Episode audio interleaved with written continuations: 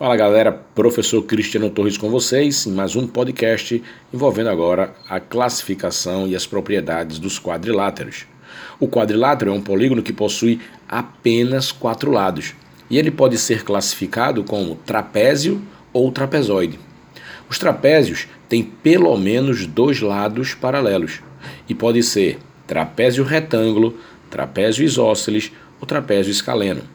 O trapézio retângulo tem dois ângulos retos. O trapézio isósceles tem dois lados não paralelos congruentes. E o trapézio escaleno tem todos os lados diferentes. Um caso particular de trapézio é denominado paralelogramo, fera. Ou seja, os quadriláteros que têm lados opostos paralelos. E aí, nós podemos classificar os paralelogramos de uma forma mais específica, quando eles possuem características né, específicas também, como retângulo, quadrado ou losango. Então, o retângulo é o paralelogramo que tem diagonais iguais e ângulos retos.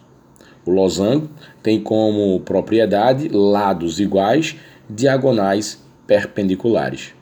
As diagonais de um losango são bissetrizes dos seus ângulos internos.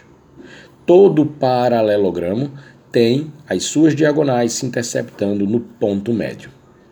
E, por último, nós temos a classificação dos quadriláteros como trapezoide, ou seja, aquele quadrilátero que não possui lados paralelos. Continuando a análise sobre o trapézio, nós podemos determinar um elemento notável chamado base média do trapézio.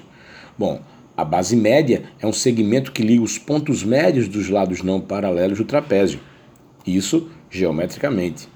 Porém, é possível determinar o valor numérico desse segmento, o comprimento dele, a sua medida de comprimento.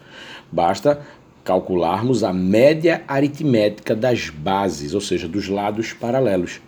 Então, base maior mais base menor dividido por 2. Agora, analisando especificamente os paralelogramos, nós temos algumas propriedades importantes, então fica atento. Os ângulos opostos são iguais. Dois ângulos consecutivos são suplementares, ou seja, somados 180 graus. Os lados opostos são congruentes e paralelos, daí o nome, paralelogramo. As diagonais do paralelogramo encontram-se no seu ponto médio. E aí agora nós podemos analisar especificamente o paralelogramo classificado como retângulo. Todo retângulo possui diagonais iguais. Todo retângulo possui ângulos internos iguais a 90 graus. Nós temos também a classificação do paralelogramo como losango. Quando um paralelogramo é losango? Bom, nós temos o quadrilátero que possui todos os lados iguais.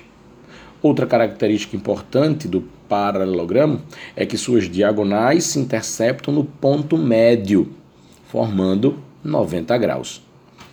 Um detalhe interessante que em todo losango as suas diagonais são bissetrizes dos ângulos internos.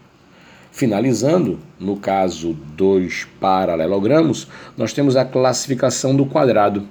O quadrado reúne todas as características do paralelogramo, do retângulo e do losango. Então, todo quadrado possui lados iguais, diagonais internas perpendiculares que se interceptam no ponto médio, diagonal bissetriz dos ângulos internos. Então, você tem que ficar atento para as principais propriedades que envolvem os quadriláteros.